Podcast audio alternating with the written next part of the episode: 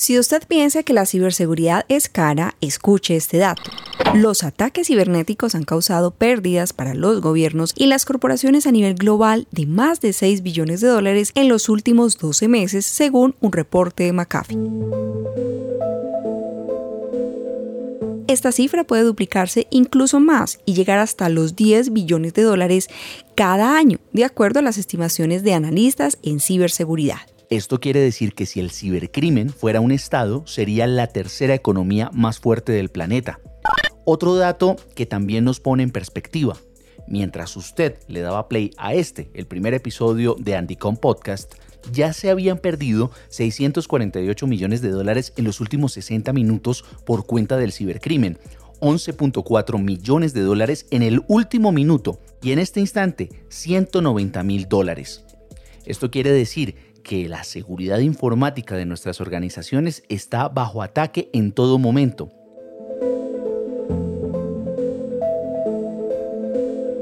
¿Son conscientes las empresas y los gobiernos en América Latina de estos riesgos? En Andicon 2022, Fortinet, compañía mundial experta en soluciones para la ciberseguridad, nos presentó el siguiente ranking de los países con mayores ataques a través de la red.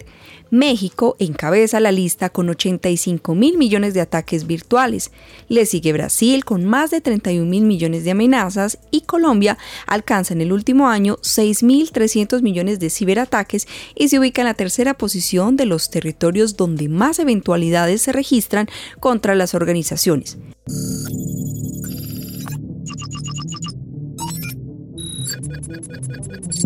¿Por qué estas amenazas crecen con cifras tan altas?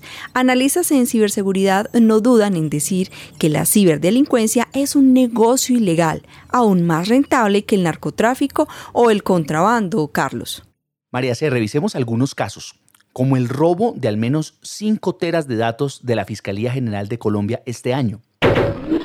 En México, la masiva filtración de correos electrónicos de la Secretaría de Defensa Nacional y en los últimos días el ciberataque contra las empresas públicas de Medellín, que según el diario El Colombiano de esa capital en Colombia, generó una importante pérdida de datos, un ataque de ransomware. Los desafíos de ciberseguridad y cómo enfrentarlos es el tema de este episodio. Esto es Andycom Podcast, un programa de Sintel para conversar sobre la transformación digital de América Latina. Bienvenidos.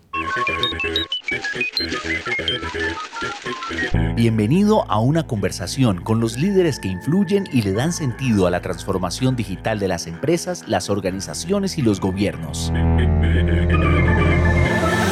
tú no tienes productos sostenibles, las nuevas generaciones no te van a preferir como El usuario, ¿quiénes son las personas que van a hacer uso de esas plataformas de acá a los próximos 10 a 15 años? Pruebas de vehículos autónomos. Este es un tipo de automatización en donde hay ciertos beneficios. Aquí inicia Andicom Podcast, un programa de Sintel para hablar de la transformación digital en América Latina. Episodio 1 2022, año de ciberataques en América Latina. ¿Cómo afrontar el 2023? Presentan María Cristina Montoya con Mario Castaño y Jaime Chanagá. Anticom Podcast. Profundizaremos sobre los desafíos de ciberseguridad junto a Mario Castaño, director técnico de Cintel. Mario, gracias por acompañarnos en este episodio. Gracias, Maracé. Mira, realmente, post pandemia, yo creo que no hay nada más importante en el mundo de la tecnología que lo que nos está pasando y los retos que estamos enfrentando en tema de ciberseguridad. Obviamente llevamos muchos años trabajando en temas digitales, la humanidad prácticamente está volcada al mundo digital. Sin embargo, después de la pandemia yo creo que esa, esa vinculación tan profunda de todos los actores, de las empresas, de los ciudadanos en temas digitales cotidianamente, que nos permitió salir adelante en medio de la pandemia, también refleja el reto que tenemos en ciberseguridad. Se volvieron latentes. Recientemente, tú sabes lo que está pasando, lo que pasó en México hace un par de meses con el hackeo a la Secretaría de Defensa. Lo que nos ha pasado aquí en Colombia, por ejemplo, también muy recientemente con la, situación de, de esta EPS tan importante para nosotros, aquí en Colombia, donde pues, no sabemos en qué estado quedaron la información de los datos de salud de millones de colombianos. El año pasado también tuvimos, en noviembre del año pasado, un, un importante ataque al DANE. Es el momento que tengamos todos que realmente reflexionar de manera profunda como ciudadanos, como empresarios, como instituciones estatales sobre cómo debemos fortalecernos frente a estos eh, delincuentes que realmente están haciendo mucho daño a través de estos ataques.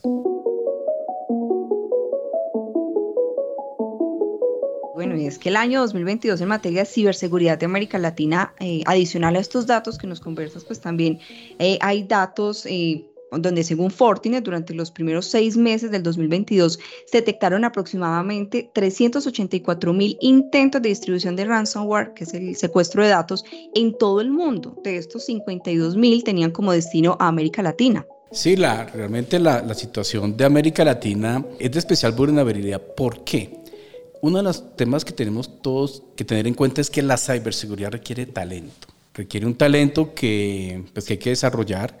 Es un talento que tenemos que construir especializado, que tarda años en hacerlo. No solamente un tema de sistemas. Obviamente tenemos que mantener nuestros sistemas de información adecuados, seguir los procedimientos, seguir las recomendaciones de las diferentes normas también tiene un, mensaje importante de la situación es que a nivel personal, cada persona tiene que ser consciente que el mundo digital tiene todas las opciones, tiene todas las posibilidades, pero también tiene también muchísimos riesgos y por lo tanto debemos estar preparados, ser conscientes, tener buenas prácticas, seguir las recomendaciones básicas frente al uso de los passwords, de dónde estamos, dónde navegamos, qué tipo de páginas estamos consultando, qué tipo de interacciones estamos teniendo con las páginas también qué tipo de passwords utilizamos, la complejidad de los mismos, tener muchísimo cuidado obviamente al interactuar con páginas no confiables, hacer las verificaciones necesarias, pensar dos veces cuando nos hacen ofertas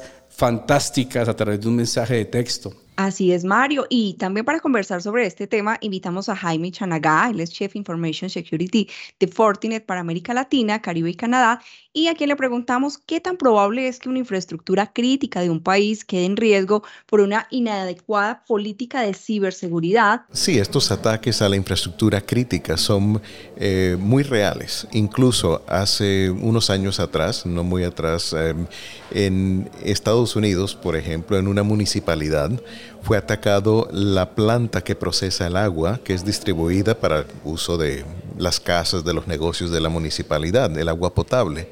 Y estos ah, adversarios o hackers externos descubrieron cómo controlar las máquinas que mezclaban los químicos que si esa agua hubiera sido entregada a la municipalidad para el consumo de los ciudadanos, más de 100.000 personas hubieran muerto fue solo porque un ingeniero en esa planta se dio cuenta y movió una válvula mecánica que no estaba conectada al Internet para prevenir de que esa agua fuera distribuida con esa ah, mezcla de químicos indebidos que podrían haber matado hasta 100.000 personas.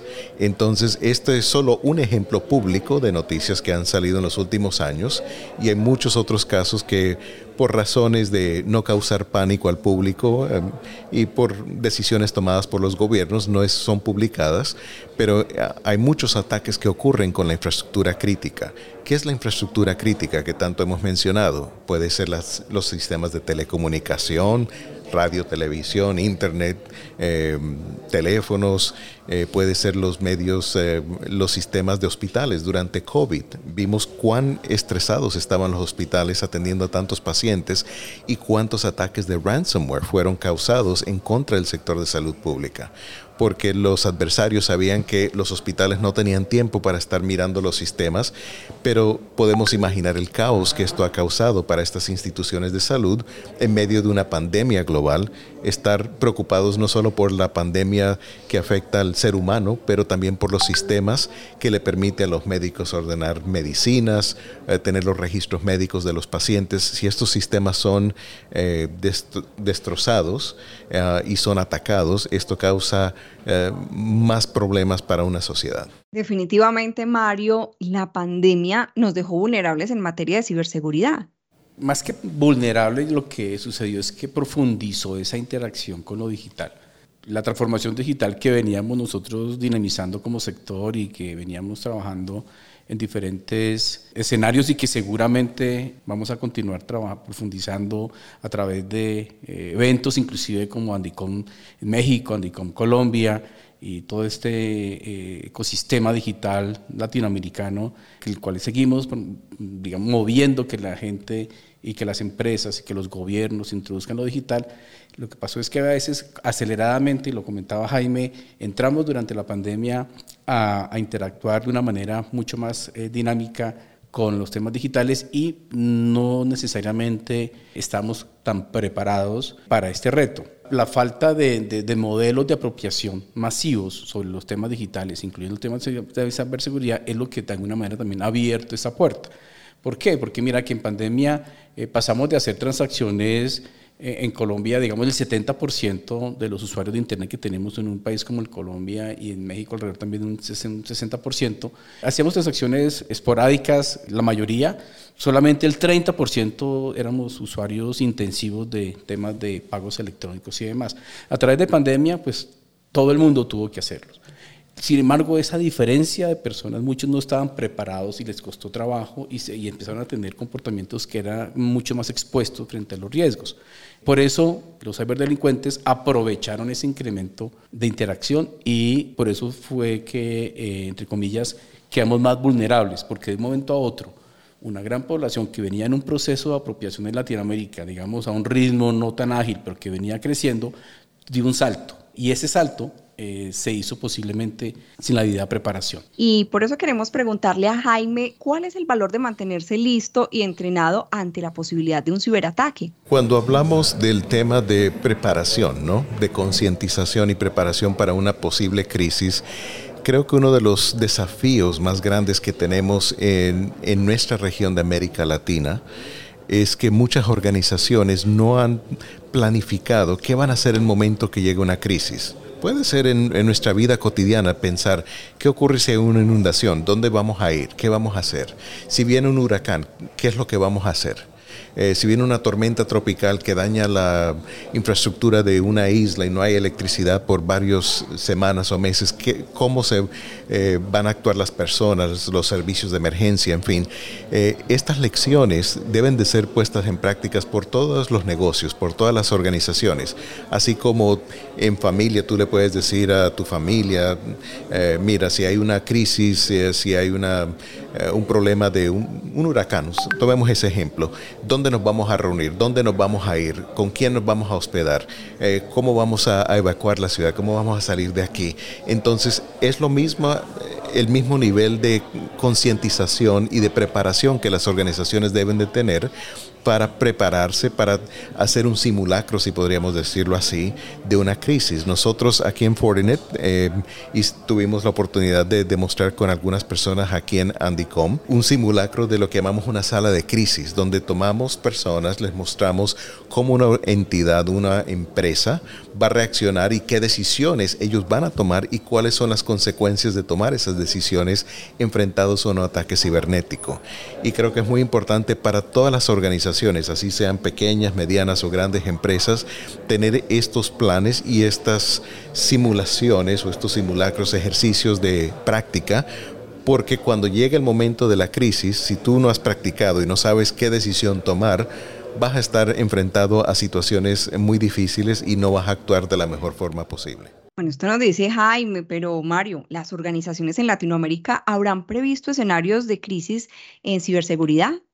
Desafortunadamente, María Cristina, no todas y no las suficientes. Lo que sucede, y, uno lo vive, ¿no? Cuando a veces eh, nosotros que estamos como Sintel tan involucrados en estos temas, eh, es sorprendente inclusive que en muchas organizaciones muy, con muy inversiones altas en tecnología, a veces pues no han preparado lo que estaba diciendo Jaime, es un escenario de crisis donde yo tenga mi roadmap de cómo voy a responder a esa crisis.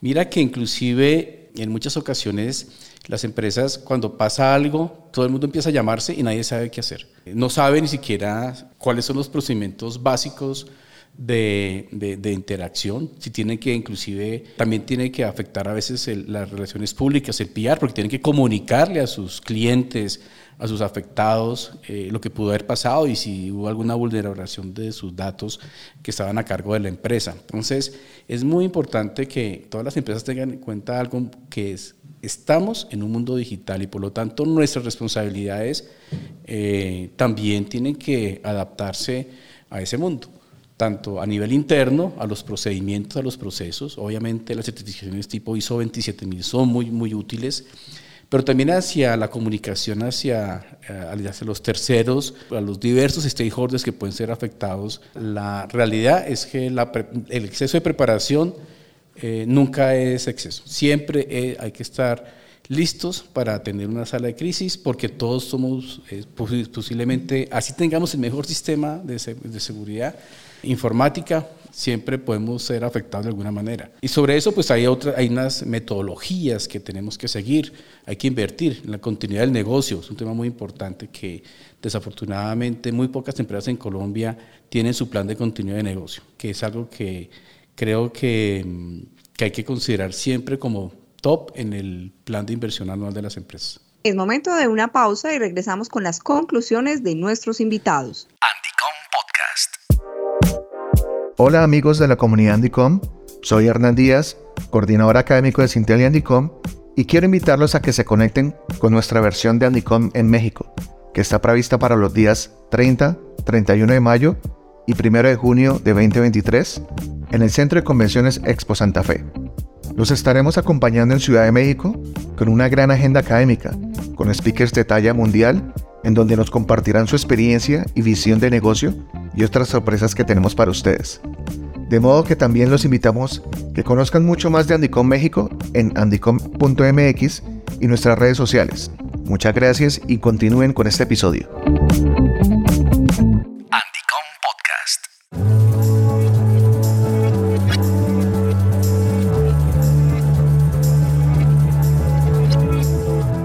Bien, vamos con información muy importante eh, a propósito con Jaime eh, Chanagadi Fortinet.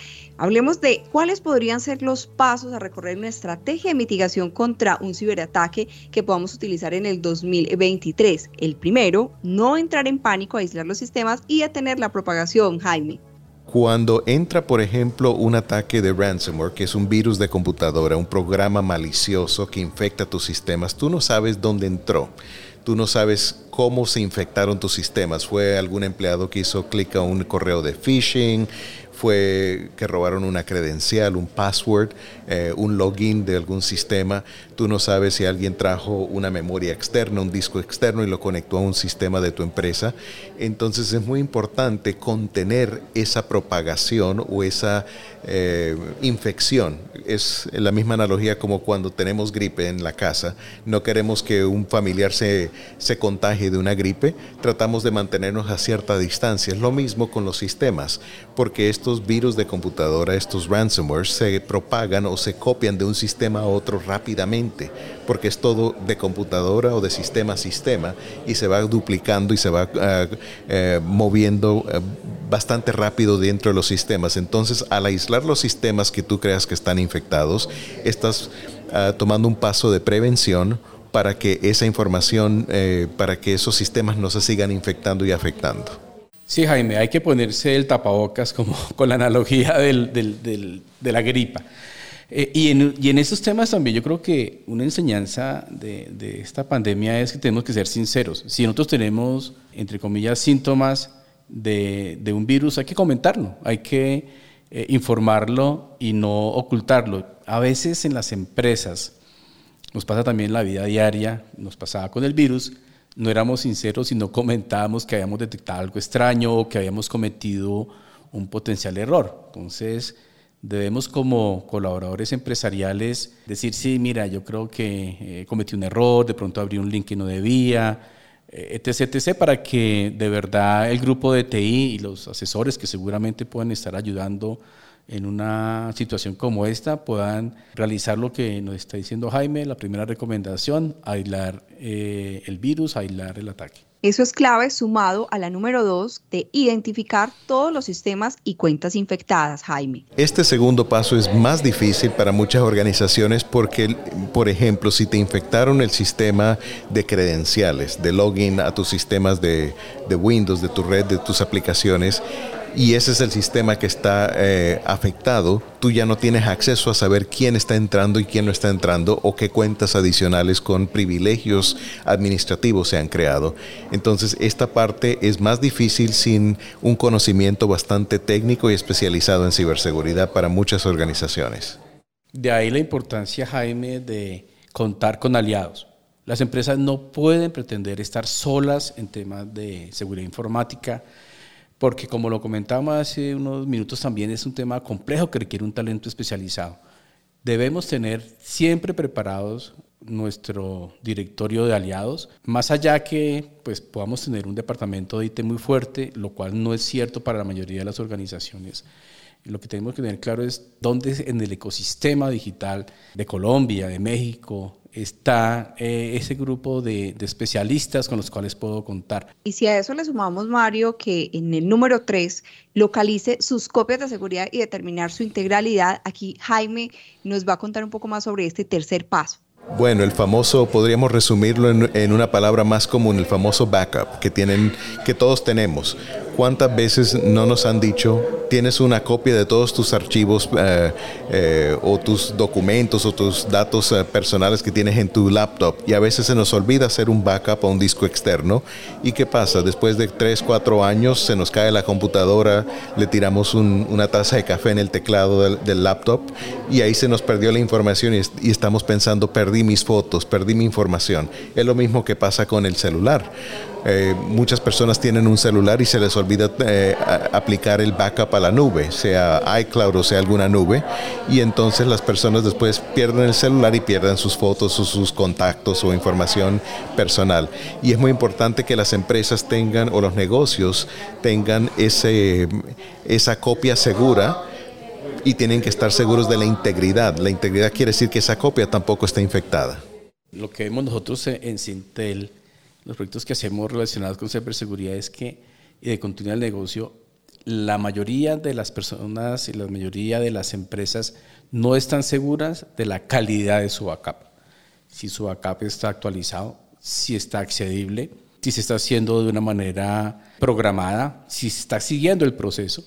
Muchas empresas, bien, si no son ISO 27000 por lo menos, son ISO 9000 eh, y tiene unos procesos señalados de backup, pero a la hora de la realidad, eh, cuando va uno a buscar la información no está.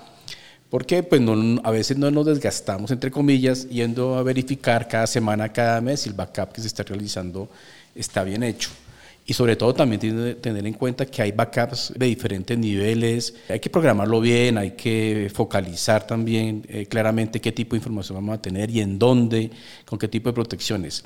A nivel personal, no hay que estar tranquilo con un solo backup. Yo tengo tres backups de toda la información. Decidir entre sanear el sistema o crearlo desde cero, ese es el paso número cuatro que nos recomienda Jaime.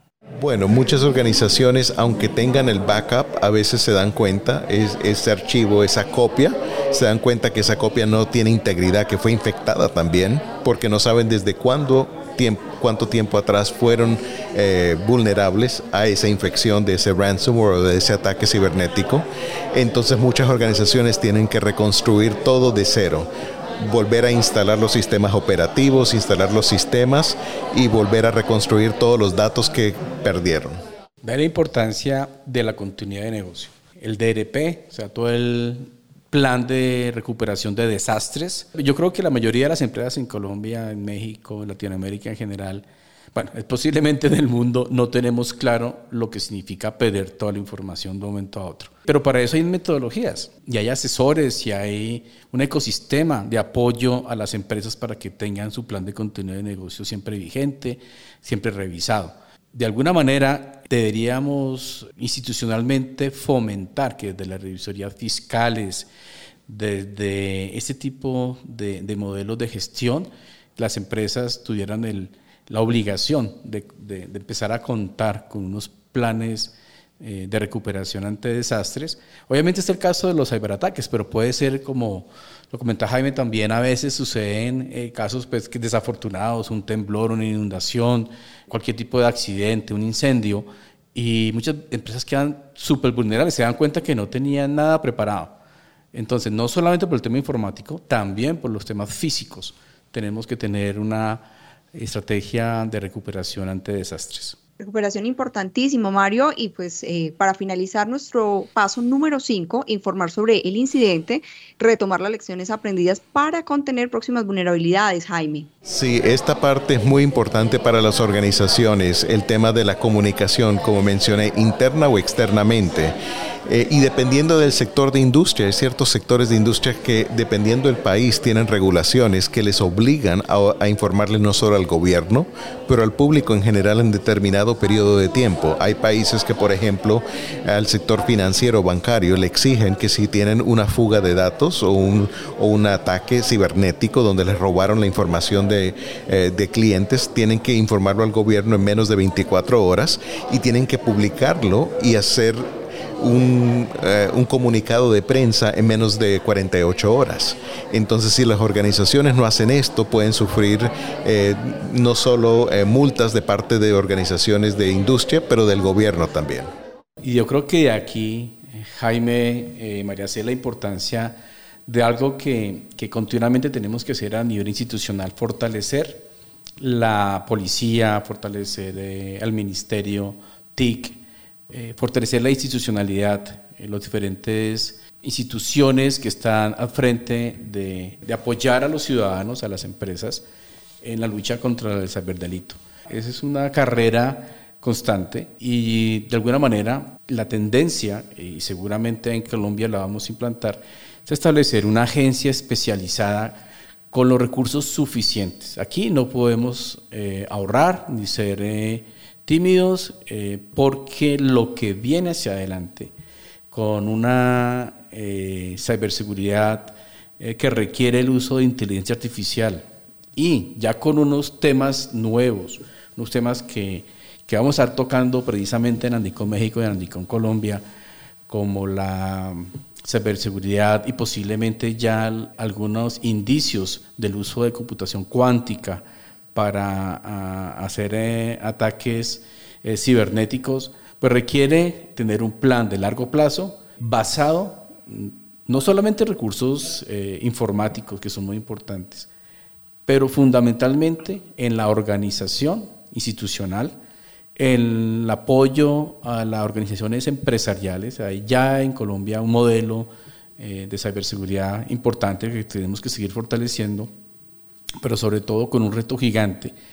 Eh, y es donde Sintel está también muy interesado en seguir contribuyendo al país eh, y a Latinoamérica en la formación, la capacitación y la generación del talento que requerimos para poder hacerle frente a este reto que tenemos en la economía digital, en la economía del conocimiento.